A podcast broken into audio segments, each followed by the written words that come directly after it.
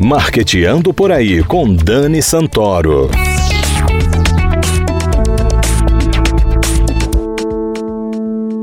Bom dia, galera de marketing. Está começando mais um Marketeando por aí e hoje nós vamos conversar sobre civilidade digital com ninguém menos que a Microsoft, que lançou recentemente uma pesquisa sobre o índice de civilidade digital em 25 países. Você sabia que o Brasil ocupa a 15ª posição como um dos povos mais mal educados da internet? Pois é. Para falar sobre esse assunto, convidamos Nicolas Antunes, que é diretor de cibersegurança da Microsoft Brasil e vai nos apresentar o Índice de Cidadania Digital, o DCI, que é o Digital Citizenship Index, que mede o tom das interações online e comentar também o comportamento das pessoas na internet. Nicolas, seja muito bem-vindo ao Marqueteando por aí. Muito obrigado, Daniel. Eu que agradeço a oportunidade e o espaço para que a gente consiga divulgar essas informações e a gente consiga ter é, um ambiente mais saudável na internet e menos tóxico. Nicolas, no Brasil, o índice de cidadania digital está em 70%, o que, numa escala de 0 a 100, nos define como um dos povos mais mal educados da internet. Explica pra gente como esse índice funciona. A gente acaba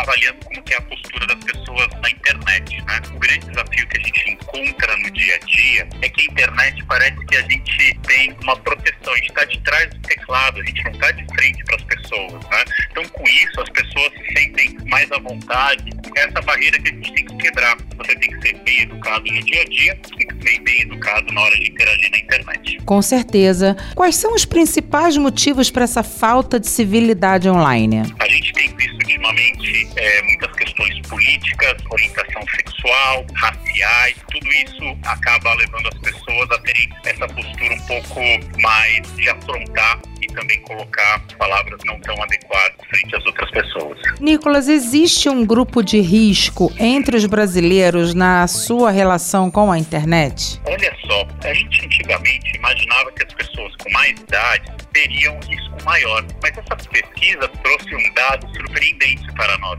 aonde os milênios que estão tendo uma exposição maior, como eles já nasceram na internet, já nasceram conectados, eles não têm nenhum filtro, nenhuma barreira.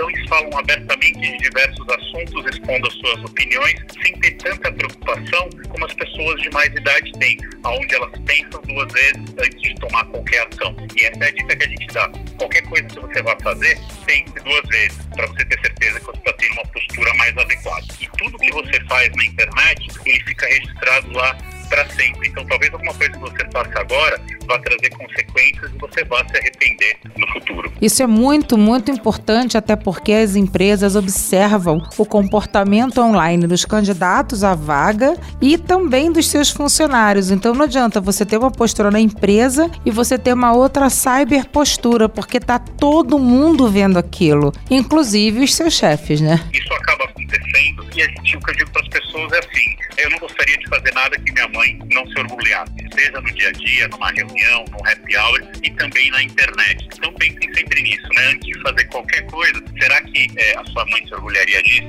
Se ela se orgulhar, com certeza o seu contratador vai se orgulhar, o seu chefe vai se orgulhar e a gente vai ter uma postura muito melhor. Existe uma regra de ouro que a Microsoft criou, que são quatro regrinhas para se cada pessoa cumprir pelo menos três delas, a gente vai conseguir criar um ambiente mais saudável na internet. Quais são essas regrinhas, Nicolas? Elas são bem interessantes e eu gostaria de sugerir que todos seguissem elas. Viva a regra de ouro, que ela é o quê? Saber respeitar as diferenças. Um desafio que eu vejo que é muito grande na internet, quando você está nas redes sociais, a rede social tende a levar você a imaginar que todo mundo pensa da mesma forma.